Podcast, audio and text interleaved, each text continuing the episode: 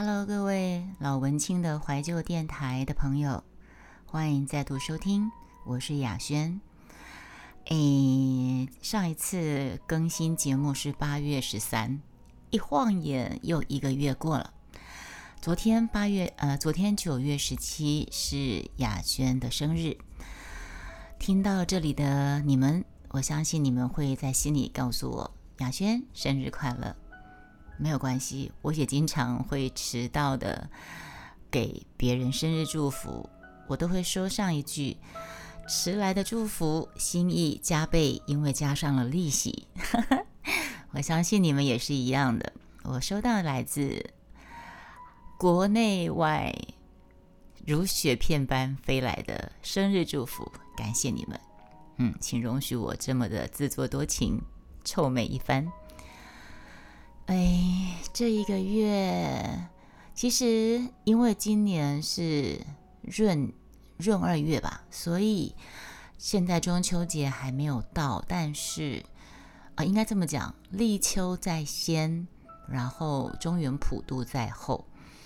不然来讲的话，鬼门关才刚刚关没多久，但是立秋却是在很早之前，更早之前就已经立秋了。哎，讲这些废话干嘛？就是说，今天我们这个节目就是来跟大家闲聊，一样又是闲聊我的近况，亚轩的近况。嗯嗯，我要讲啥？因为现在时间已经是十八号的凌晨一点五十八，啊，一点三十八。我眼镜眼镜有点戴的是旧的。眼镜，所以有点看不太清楚。但是新的眼镜度数又太、太、太强，所以会有点让我头痛。嗯，我要想什么？等等我一下。现在其实是有点累了，但是刚刚是把有声书的试音音档再重新再调整一遍，寄给公司了。之前。我刚刚是要讲的东西是，呃，现在已经到秋天了，但是我发现这整个夏天，我竟然只玩过上个星期六、上上星期六的上上星期天在乌石港海边的海边玩水，Only One。今年夏天我竟然只玩这么一次水啊！真是太令我惊讶了！等一下，我肚子饿了呀，我去找一个饼干来吃播吧。等一下，哎，请容许我一边吃香蕉一边跟大家聊聊。嗯，等一下，这样好像不太礼貌。我上一个节目有提到，我经常都是在另外一个声音直播开台，然后直接把音档剪下来。剪一剪会上传到这边的 Podcast，可是后来我刚才本来也想这么做，可是后来我想我要去找再剪，我倒不如重新录一集。嗯嗯，吃着吃着香蕉，我想问大家，你们喜欢吃香蕉吗？然后我喜我香蕉我不喜欢吃太熟的。但是好像有有研究报的报告说，香蕉其实是，嗯，越熟了它释放出来的什么东东成分对越健康啊越有营养是吧？是不是有这样的说法？我不晓得，I don't know。但是 I don't care，我就是不喜欢太熟的香蕉，那个太熟香蕉我会怕。嗯，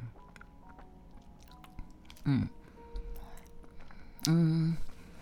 这个月来，你们有听到我前两两两三个节目有提到我做了半年的豆腐西施，对吧？嗯，那半年来每星期五天很规律的时间去黄昏市场帮朋友卖豆腐、卖塑料。然后，但是说实在的，有一得必有一失嘛。嗯，时薪一百八，到后来的呃半个月调整时薪两百，一个月多个一万多块，不无小补。OK，不是大富大，不是很很多钱，但是毕竟是钱。但是呢，你的自由时间就被就少了很多嘛，对吧？我把这个这最后一口吃掉。等一下，我这个音档我不太想剪哎，因为我想要直接上传。因为我觉得之前直播，我觉得直播比 podcast 吸引人的地方在于，直播是很真实的状态，podcast 是经过修剪，所以这一集我不想修剪。你看，把最后一口香蕉吃掉。你们，我不知道你们的习惯。我习惯吃完东西后，我一定要马上漱口，马上漱口，或者是刷牙。如果没有机会漱口，没有机会刷牙的时候，我会吃，我一定会喝水漱口之后吃口香糖，因为我没有办法容许食物残留在嘴巴，因为食物残留在嘴巴的味道。你过一阵子，它就会发酵，你就会容易形成口臭。这个是我在之前开台的时候，或者是我之前写布洛格的时候，我有提到过的事情。我无法理解两件事情，其实我无法理解的事情很多了。第一件事情就是讲到口气这个问题，我无法理解为什么有人可以吃完东西后可以不漱口，然后任其自己的口腔内的。食物残留味道跟你的口水唾液产生一些化学变化，造成很难闻的气味。哦，对不起，我要喝水漱口。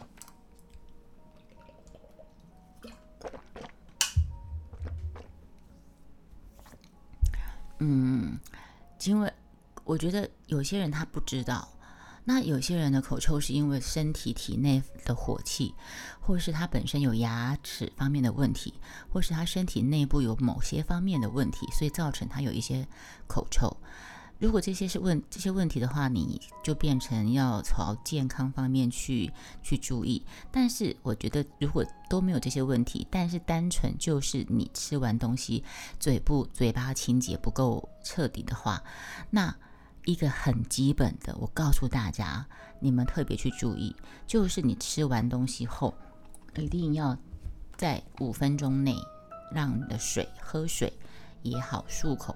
你在外面，你如果没有水喝，你在餐厅吃完饭你要离开，如果真的没有水喝，你起码到洗手间用生水漱漱口，漱把水吐掉，让你的食物不要残留在嘴巴里，这是减少。口臭的一个最基本的方法，我觉得保持口，不要说口齿清香，你起码不要跟别人讲话的时候，你是喷一口臭臭的味道，那是一种基本的礼貌。但是很多人不知道这一点。另外一个我不太了解的是，为什么很多人无法调整自己说话声音的大小？啊，这个是我很百思不得其解。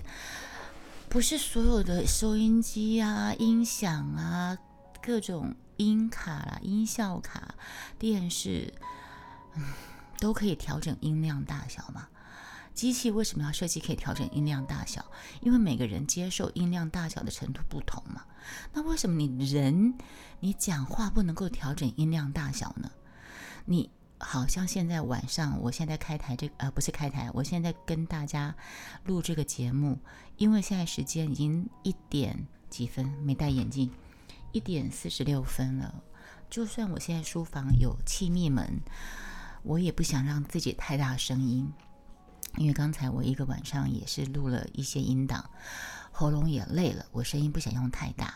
但是我在跟别人讲话的时候。我也是可以调整音量大小的，但是说实在的，这么多年跟朋友相处，在健身房跟同学互动，在更衣室里面，有些还交情不错的朋友，他们讲话就是很自然，就很大声。我有时候会说：“嘘，小声一点。”但是我这样的说法，我可能会一次而已。因为我觉得你重复讲两次三次，就变成我不礼貌了，搞不好人家也会不开心。哎，跟你高高恭维啊，一直给他嘘嘘嘘。因为我们家人也是有人讲话是没办法调整音量大小的。然后你们知道吗？那个，对，好，那我们今天就来聊这个音量大小的问题。好了，你看我很能扯吧？从吃个香蕉聊到口气的问题，再聊到声音大小的控制问题。听过我节目的人都知道，我之前就聊过，我很很怕吵的人啊，我的业障太重，耳根业障太重，我六根业障都很重，所以等一下我把冷气关掉好了，有点冷。之前夏天我房书房是没有冷气的，这么十多年来的在家里录音室配音的经验，就是夏天是挥汗如雨的。那今年，今年我终于把书房变成了我的个人房间，所以也装了分离式冷气了。嗯，但是今年的夏天刚好是我有声书也停下来的工作期间，所以没有很需要。配音，然后开台也变比较少了。你看我的 Podcast 一个月更新一次，我们刚刚讲到哪去了？哦，所以你们知道吗？我在更衣室经常在健身房更衣室，你经常就是那几个特定的人，你走进健身房的更衣室，你就可以听到某些特定的人嗓门特别大。然后那个更衣室，它的它毕竟是有半。算是半密闭空间，那个声音是散不出去的。你在更衣室在里面，就听到有些特定的人讲话特别吵。有时候有一票人，有一阵子，几年前啊，几年前我有上礼拜二中午十点五十的飞轮，那时候有一票欧巴桑们，他们的嗓门真的是靠背的大声，我真的是夺门而出啊！然后后来我就没有去上那堂课，不是因为他们太吵，是因为当时的那个飞轮老师后来没有上课了。那我膝盖上其他课的关系也会有排挤效用嘛，我就没有再去上飞轮课。那有时候在更衣更衣室会碰到这种状况之外，你在。淋浴间洗澡，你还可以听到外面两三个人他们的大嗓门，你就可以知道他们的声音讲话有多大声。我那时候我我都会心里面有个 OS，我就在你的面前啊，或者是说我在跟我的家人在聊天的时候，我就会心里想，我就在你面前，你为什么要扯开嗓门那么大声讲话？但是你一直嘘是不礼貌的。我的教养告诉我，我一直跟人家嘘，这是不礼貌的。但是我最近我有曾经做过一个动作，呃，我觉得两个人之间的互动是要彼此互相退让、互相的包容。我现在有一次，我是当他声音又很大声的时候，我用一只手捂住我的耳朵，然后撑住，撑在桌上，技巧性的让声音不要那么大声。你们可以想见，我有时候甚至会戴着耳戴着耳塞或戴着棉花塞耳朵，把头发放下来，然后跟嗯我们家人那个嗓门很大的家人说话嘛。因为 因为我改变不了别人，我只好 让自己戴耳塞。就像我在健身房上课，我是一直以来健身房上课不断的人。但是健身房的老师很多，他音乐会放很大声。有一个理由可以理解，因为教室那么大，他怕音乐太小声，后面同学声音会听比较小。再来就是你声音不够大，有些那个音响的那个共鸣啊，那个鼓点啊什么巴拉巴拉巴拉，哎不够嗨。那但是我站在比较前面，前一排、前二排、前三排的我，特别又是那么怕吵的我。我一定会带上棉花塞耳朵。那我觉得，嗯，那是我能控制，我控制不了别人，我能控制我自己，让自己比较舒服，对吧？OK，我们为什么讲到这儿？雅轩就是离题。我在直播的平台就已曾经有一个。只离题台主，其实也没什么题啊。我们今天的老文青的怀旧电台，又是因为一个月又过去了，所以又跟大家聊一聊。嗯，哦，刚刚讲到声音很吵这件事情，我不知道台里的听众你们有没有去过酒吧的经验？上上礼拜五晚上，我跟闺蜜到呃新生站一间 Be Line Between a Train 是吗？啊，不是，哎，那那家餐厅叫什么名字？我听我看一下，那家餐厅叫餐酒馆。那家餐酒馆，因为我在 Google Map 我有搜寻，所以可以找到。Be Line by a train be Line by a Train，在忠孝东路二段二十二楼，二段二，哎，二段，哎，这这个怎么没有不清楚啊？反正忠孝二段一百零四号二楼那间餐酒馆，上上礼拜五我跟闺蜜去吃饭，其实也是礼拜五我上完古风肚皮舞之后，然后她刚好瑜伽偷懒，就我就约他去吃饭，然后我们两个就在那边吃饭，然后刚好他就提前帮我庆生，我们在那边就喝了各喝一杯调酒。然后又叫了一杯 shot，各叫一杯。我头一次喝 shot，在酒吧喝 shot，然后那个 waiter 就在上面点酒，呃，点火，然后呢，点的火那个叫什么名字我已经忘了，但是但是那间的酒单上的名字都很特别，我看一下我的手机照片，跟你们分享一下。为什么刚才不开台呢？我这个台不就是？也很适合开台吗，没有关系，我就单纯的跟你们分享，单纯的专心的做一次我的 podcast 节目，跟老文青的怀旧电台的听众分享我的这个月又做啥事了。等一下哦，等一下，我暂停一下，跟你们介绍刚刚讲的那个餐厅啊，它是每个人低消要六百，然后。请勿携带非本店贩售食物跟饮料，生日蛋糕除外。OK，然后呢，它的酒单名字很特别，譬如说有一个叫 Secret，今晚的秘密谁都别说出去，一杯调酒三百六。OK，然后再来，我朋友我闺蜜点了一杯长岛冰茶，草莓口味长岛冰茶，我点的是凤梨口味的调酒。然后那个凤梨口味调酒的名字叫什么？你们知道吗？啊呃，等一下再看。另外还有个叫做 Cinderella，多想抓住你，却又消失在夜里。三百六调酒，这个是 Orange Vaga X Rated Fresh Passion Fruit，热带水果，三百六。呃，跑掉了。还有另外一个酒单，名字叫做“时间不会等人”，时间不会等人，等你的人是我。这款酒叫做 “unforgettable”，unforgettable，它是琴酒，April Fresh Grapefruit，啥东西啊？不知道，三百八。好。我美丽的脸庞是你犯罪的开端。这个酒叫做 Adam Eva 亚当跟夏娃，是什么呢？Vaga White Wine 白酒，Apple Oolong Tea 长岛哎长长岛 Tea 吧，长岛冰茶吧。嗯哼，三百六。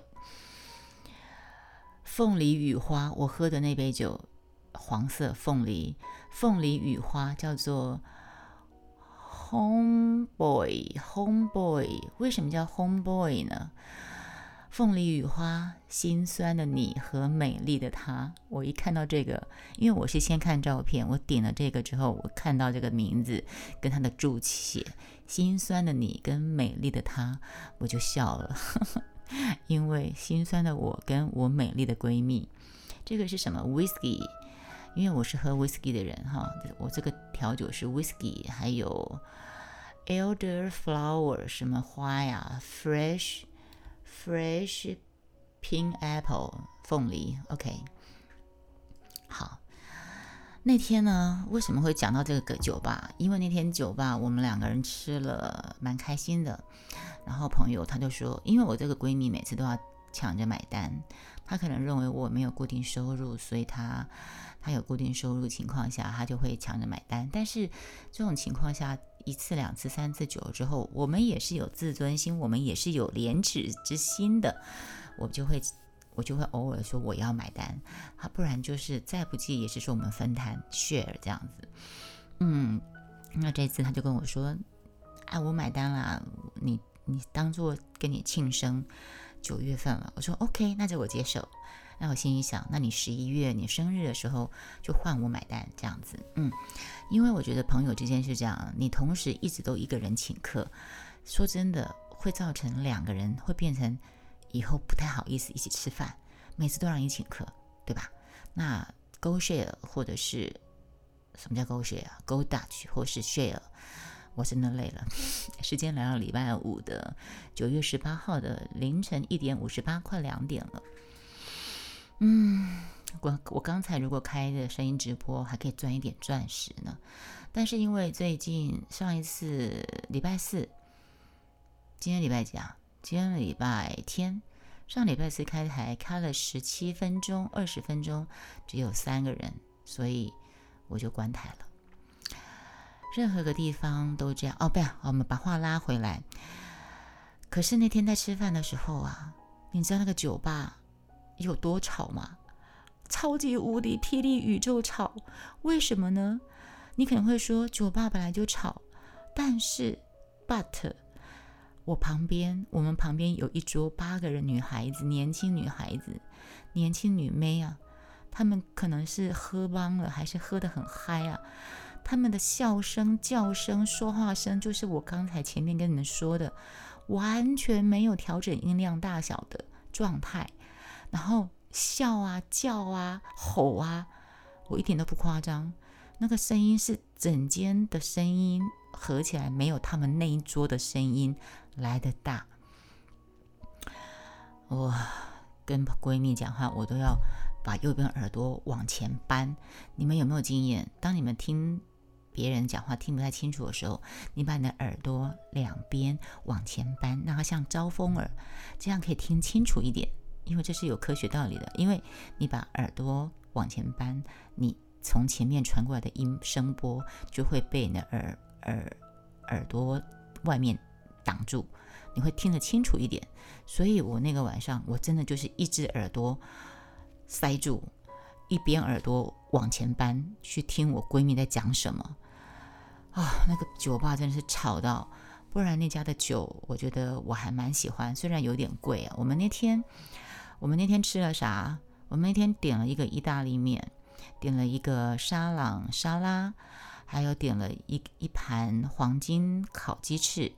它的分量都还蛮多的，然后一人喝一杯，呃，他喝长草莓长岛冰茶，我喝凤梨雨花嘛，就是我的心酸，他的美丽嘛。后来再喝各喝一杯 shot，他喝一杯 shot，我喝一杯 shot，他的 shot 我没有我没有去记名字，我们这样喝起来，我们这样起来两千七百多，嗯，蛮贵的啊，哎。所以啊，在外面吃饭也都是要花钱的。人常说钱就俗，但是人是英雄，钱是胆啊。人若无钱，处处难啊。你要怎么快乐？你你没错，我们可以说从心灵去追求满足快乐，但是当你需要从外外在去消费来放松的时候，这时候钱就至关重要，对吧？嗯，对。我刚刚是要讲到声音很，为什么人没有办法控制音量这件事情哦？你们知道吗？我们在那个 pub 酒吧餐酒馆隔壁那桌真的是吵到，连我我看旁边的那几位 waiter 他们都面面相觑，你看我，我看你，然后我还看到一个 waiter 在摇头，他们真的是他妈的吵的。OK。啦啦哒哒讲到现在已经二十四分钟三十九秒四十秒了，嗯，呃，刚才讲到声音直播，上礼拜四听的人十七分钟只有三个人，我就十七分钟关台。然后呢，最近，呃，因为在上个月七月十五号，不小心在 TikTok 发现了另外一个以前 WAF 的朋友女孩子到那边开直播，所以我就注意到那边有直播。然后也开始听，刚开始听抖音 TikTok 的直播的时候，我会发现我心里有个疑问：为什么这么多奇形怪状的人都可以出来开直播呀？我当时心里想法是，有些人可不可以不要出来吓人呢？但是后来好像慢慢的听。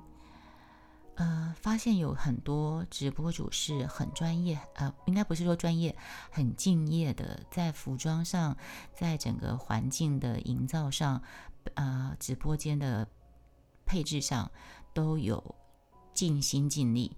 然后，安娜还有还有看到一个红豆妹，妙口红豆妹，她是比较不同于我刚才讲那种的直播主，他们是。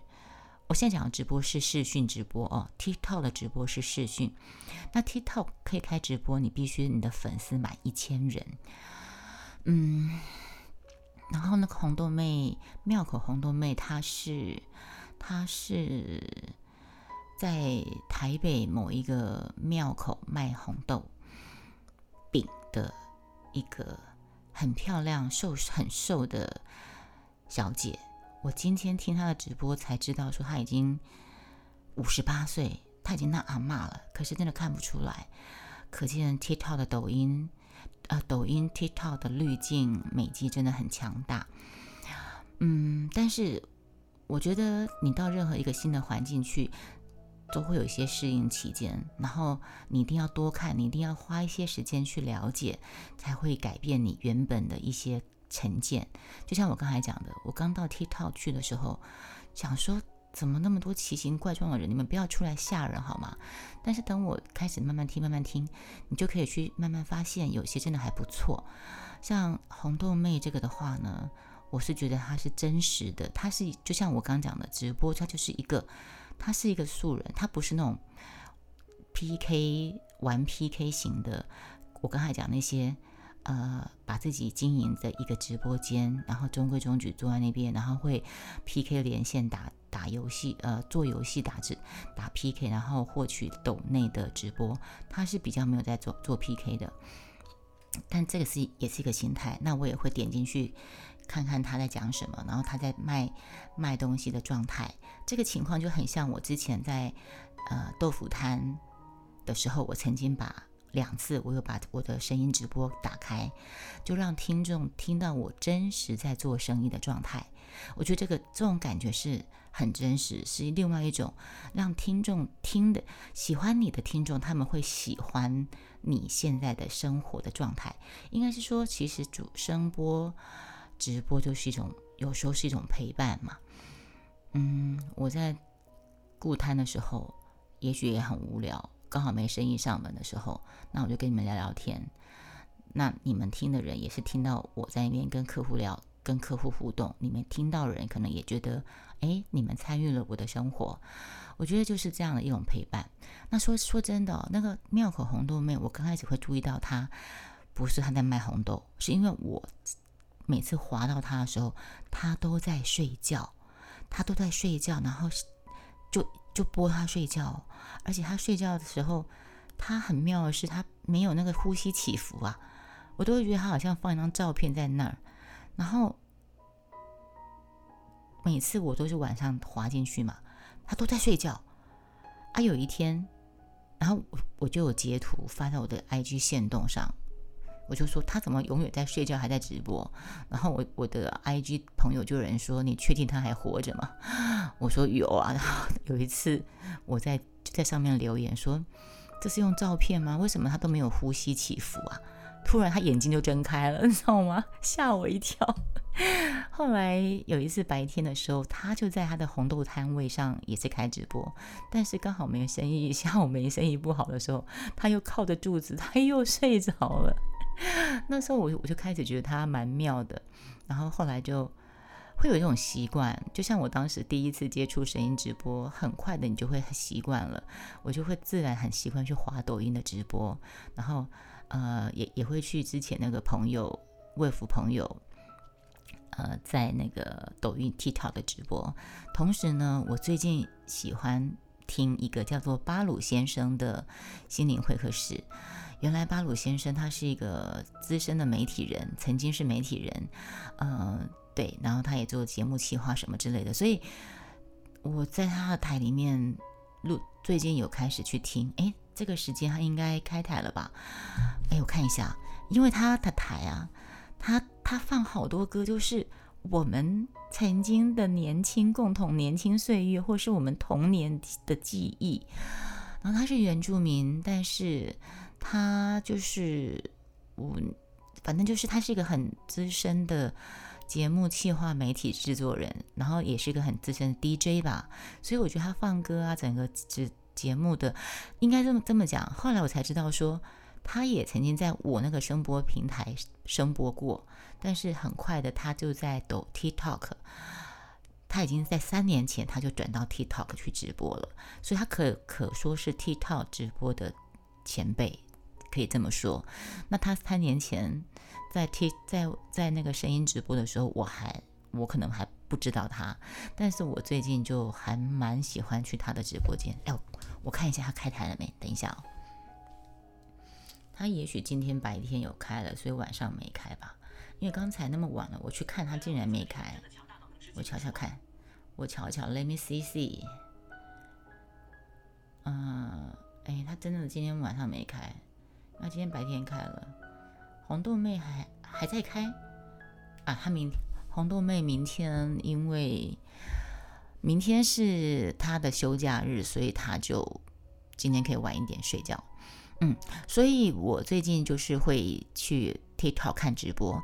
然后呢，最近我又做了什么事情呢？最近我就想说，我没有我没有去做卖塑料卖豆腐，那我时间多出来，我就把自己。想要让自己多学点东西，我就去报了自媒体流量变现的课程，呃，花了学费去学，那上了几堂的线上课，课程老师提供了很多，但是我有去慢慢消化一些，然后也跟着他的做法，所以我也就比较很认真。你说认真吗？也没有很认真，因为拍摄跟录影是我本来。本来就天天在做的事情，从以前写部落格养成的习惯，我就是会拍照、录影什么什么之类的。但是我拖延症很严重，所以我并没有时刻把这些东西整理上传到 TikTok。所以 TikTok 我在三四年前、两三年前就已经有在上传东西，但是我没有去经营它。直到了我，所以我的粉丝人数大概都有三百两三百人吧。后来这这个月以来，我开始接触上了那个短短影片流量变现的课之后呢，老师看了我的状态，听了我介绍自己，他说：“你就先把你的人数冲一千，可以开直播，然后开直播就可以开始变现。”好啊，巴拉巴拉巴拉，所以我也就特别的比较勤的发我的影片。那我当时去上这个抖音，哎，不能完全讲抖音，嗯，流量变现的这种课程。我当时的想法是，我想找个东西来学，就像我当年离开银行工作，我配去华训班，配了去华训班上了课，我不是也利用我的学习的技能去变现了好几年吗？我接了配音工作了呀，所以。我是有想说，既然现在是自媒体时代，那我的 podcast 也是不上不下的，根本是每下愈况，每况愈下了。那如果说我去学学这个东西，或许可以把我原本我就常常在做的事情，把它做个统整，把我的配音秀，把我的配音秀的文案能力，把我的拍照、录影、剪辑的事情爱好。加上我的文案文字创作能力，把它综合起来，还有我的声音直播，我都已经敢声音直播，我也不怕面对镜头。嗯，或许我可以试试看，在抖音直播之后怎么样啊？直播带货什么，巴拉巴拉巴，随便，anyway。但是我就是抱着一个，哪怕我学了之后没办法在那边真的有赚到钱，但是我起码学到了一些东西，我知道抖音 TikTok 到底在搞什么，怎么可以赚钱。就算我之后没办法在那边赚到钱，但是我知道它是怎么 run 的。我想要了解，那你想要了解情况下，人家愿意花钱，嗯，人家愿意把他的知道的东西告诉你，提供所有的文案给你，提供所有的可参考的有用的资料给你，帮你审慎的规划，帮我做顾问。我觉得这个学费我花了值得，嗯，而且我有到公司去跟老师聊，那个老师也是呃金钟奖得主。的一个后来到大陆去发展自媒体流量变现的一个蛮大的、蛮有名的老师吧。那我去他公司跟他聊的时候，他也介绍我他们楼上有合作关系的出版社。我不晓得他是糊弄我的，还是呃，也不能讲糊弄了。他有带我去，他有拉一个群，让我跟那个出版社老板聊一聊。知道我有在做配音有声书，呃，我对我之前自己的部落格的文章，呃，一直有出书梦。他也认为我们可以合作，有机会合作。所以我觉得，我花这个学费让我去了解我想了解的东西。再来，我多出了一个认识另外一个出版社的机会，人脉。我觉得，而且我又可以有时间，我又可以让自己更充实的过每一天。我觉得蛮好的，你们觉得呢？所以这就是我这段时间来的生活节奏吧。然后健身房呢，就常常跑台北。对我之前都在细致，因为人会有就近的的这种习性。之前细致没有健身房的时候，我还不是跑台北。可是后来细致健身房之后，就尽量。全部都待在细致，但是待一个地方待久了之后，你就会会觉得自己有点像井底之蛙，或者是说同一堂课上久了会腻。然后我就想要去台北看一看。然后我又最近发现了台北的分馆的有一个古风肚皮舞，Oh my god！我爱上了那个古风肚皮舞，完全好有韵味哦。所以我现在。每个星期又会多一个礼拜五到台北去上古风肚皮舞。最近我们在上的是三拜红尘凉哦。我刚开始跳的实在是非常的挫败，因为我完全没有中国古典女人那种优雅的身段。但是现在这首歌我有点跳的有点。老师如果是十分，我大概第一次上课是两分吧。上了几次，现在这首歌已经快教完了。我回家有练习，这是我健身房这么多年来我第一首回家会认真练习复习的舞，因为我根本没有跳过古风的肚呃肚皮舞。嗯，我现在从两分，现在我给自己打五分，还有。还有五分的进步空间。然后呢，那是礼拜五。然后礼拜一呢，礼拜一戏子没有课，又跑到台北去上了两堂课，也是蛮有意思的。所以我现在就是增加健身房上课，然后呃勤做短影片，勤逛 TikTok 的几个直播间。嗯，然后呢，所以 Podcast 这边就荒废了，哈哈，对不起。然后最近又有一个新的计划计划，但是因为事情，因为我学到了一点，当你一件事情你还没有成功、还没有完成之前，还没有真正去做成之前，先不要到处嚷嚷。嗯，所以我学到了这件事情还没有真正落实完成。开始做，我先不说，但是我是对他充满期待。我希望他会是我另外一个生活重心。到时候真的落实，真的完全在正常轨、正常轨道运作的时候，再跟大家报告。好啦，拉拉杂杂讲了半天，也四十分钟了呢。嗯，谢谢老文青的怀旧电台的朋友们。我虽然一个月更新一次，但是呃，我还是没有忘记你们大家。那你们在台里面听到这个电台、听到我的声音的人，如果你们觉得还可以，也可以请你们帮我分享给你们的朋友，好吗？把老文青的怀旧电台这个 podcast 节目。分享给你们的亲朋好友。